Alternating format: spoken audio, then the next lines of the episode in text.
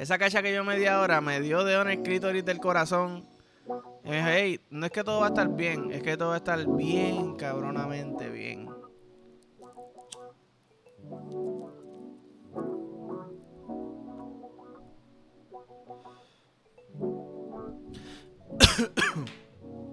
Uy, familia, gaseboides, bienvenido al episodio 45 de Embajida, el segundo del challenge de octubre, casi llegando al ombligo de la semana.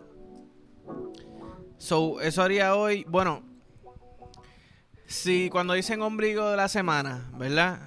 El lunes empieza abajo en los pies o empieza arriba en la cabeza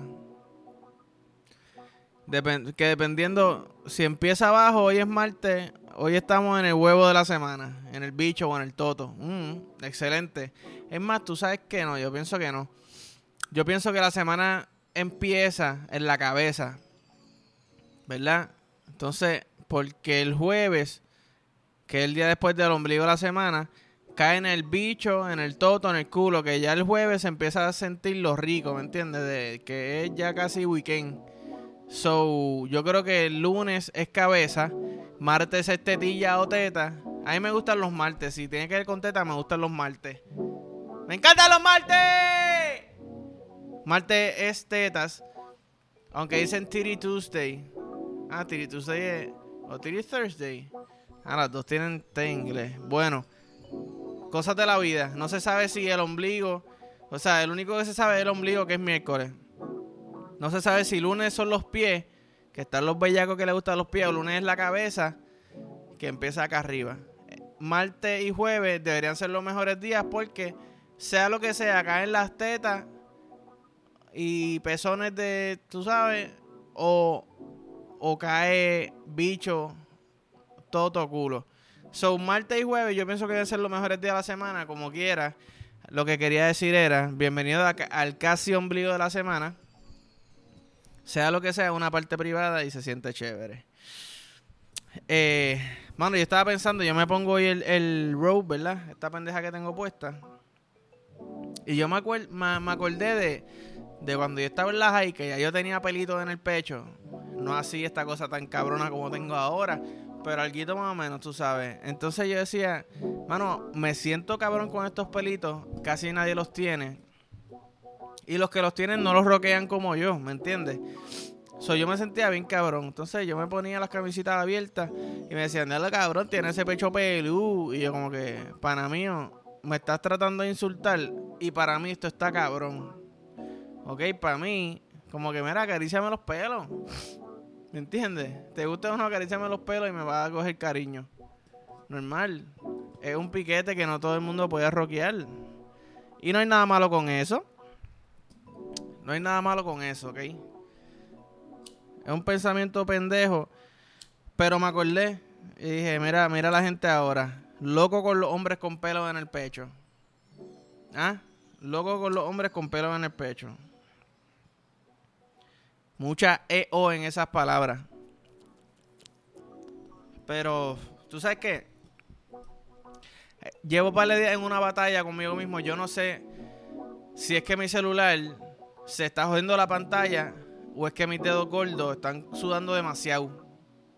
No puedo escribir tres palabras sin que se me corra el teclado, sin que se frise la pantalla. Como si cuando, le cae una gotita de agua, de momento como que el teléfono se vuelve loco. Empieza como que a subir y a bajar así, como si estuviera glitchado, ¿verdad? Como que si está en una página o algo. Entonces, hermano, cabrón, mis dedos estarán extremadamente sudados últimamente. O sea, ¿será algo de la edad? Voy a tener que ponerme botox en los dedos para que no me suden. Eso es excelente, excelente eh, laboratorio, ¿no? Experimento. Vamos a ponernos botox. Si como quiera el teléfono sigue jodido, es la, es, la pantalla, no son mis dedos que estaban sudando. Me cabrón, mis dedos lo que sudan son manteca pura. ¿Quiere, quiere poner una carne a hacer? Yo le paso el dedo al, al sartén. Para que no se pegue la comida al sartén.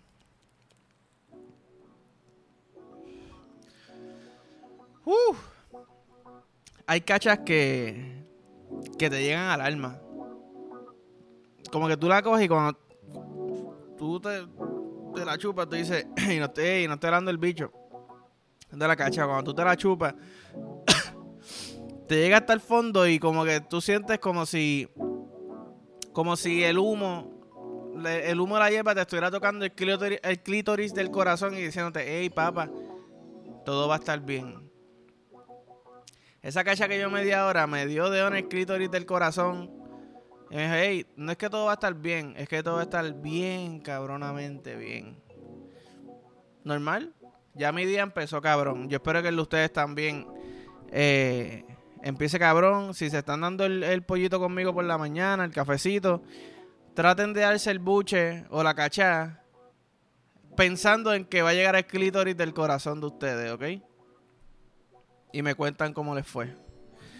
Eh, y hablando del clítoris, y esto no fue planificado, estaba en Twitter los otros días y yo veo una muchacha fronteando con su toto comelón.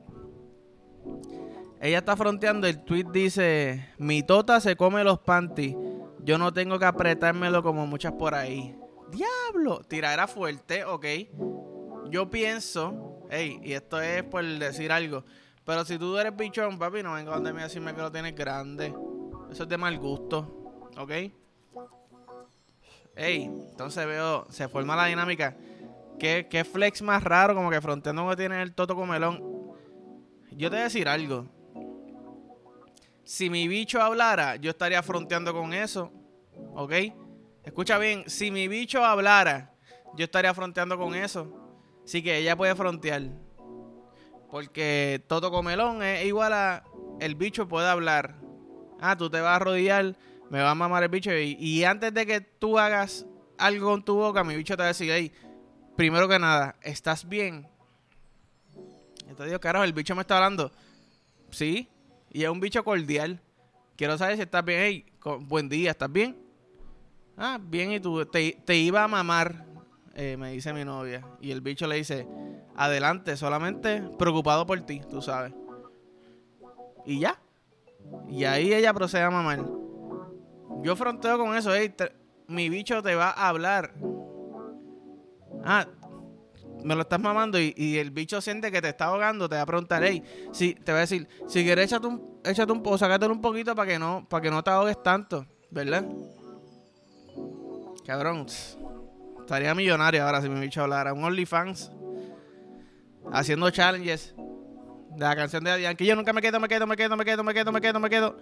El bicho así, a las millas, el, prepucio. Eh, pero sí, hey, cualquiera que frontee con lo que sea. A mí me gusta, me gustó la fronteadera. Eh, es una fronteadera sana. Y yo nunca había visto ese tipo de, fronteadera, de frontera que mi toto se come el panty solo. ¿Qué? Ese panty es keto. ¿Ok? O no, si el, si el toto está gordito, pues entonces no está keto. ¿Me sigue? Bajo en grasa, cojones. A toda la grasa que quiera. Hasta, hasta cruda se come la grasa. Pero. Y aquí tirando la ceniza como si. Como si alguien viniera a limpiar por mí, tú sabes. Pero. Sí, este, hablando de memes y de cosas que veo en las redes, pues vi una foto que de hecho la vi en Facebook y me dio una jodida risa y dije, diablo, esto, esto lo están poniendo los tíos y los países de nosotros, ¿me entiendes? Quizás uno que otro abuelo joven. Y si es mayor, pues mejor todavía. Pero entonces están sentados en la, ¿verdad? La última cena. Una pregunta, ¿ellos desayunaron después de la cena? ¿Sabes? ¿Es la última cena o es la última comida? ¿Me entiendes? Porque puede ser la última cena, pero ¿y qué pasó con el último desayuno o el último almuerzo? ¿O la última merienda? ¿O es que la última cena... ¿Entiendes lo que te digo? Es la última cena, pero ellos comieron, ellos desayunaron y almorzaron al otro día. O pudo haber sido la última cena y después de eso no comió más, ¿me entiendes? Ya eso fue lo último que comió. Pero no vamos a decir la última comida, vamos a decirle la última cena porque fue cena. No sé. Pero ajá, está en la última cena. Y está Jesucristo, ¿verdad? Diciendo, coman del pan, es mi cuerpo. ¿Verdad? Eso todo el mundo lo sabe, que el pan es... el, el pan es el cuerpo de Jesús. ¿Verdad? Beban el vino, es mi sangre. Y eso lo sabemos. Pan y vino es, es cuerpo y sangre de Cristo, ¿verdad?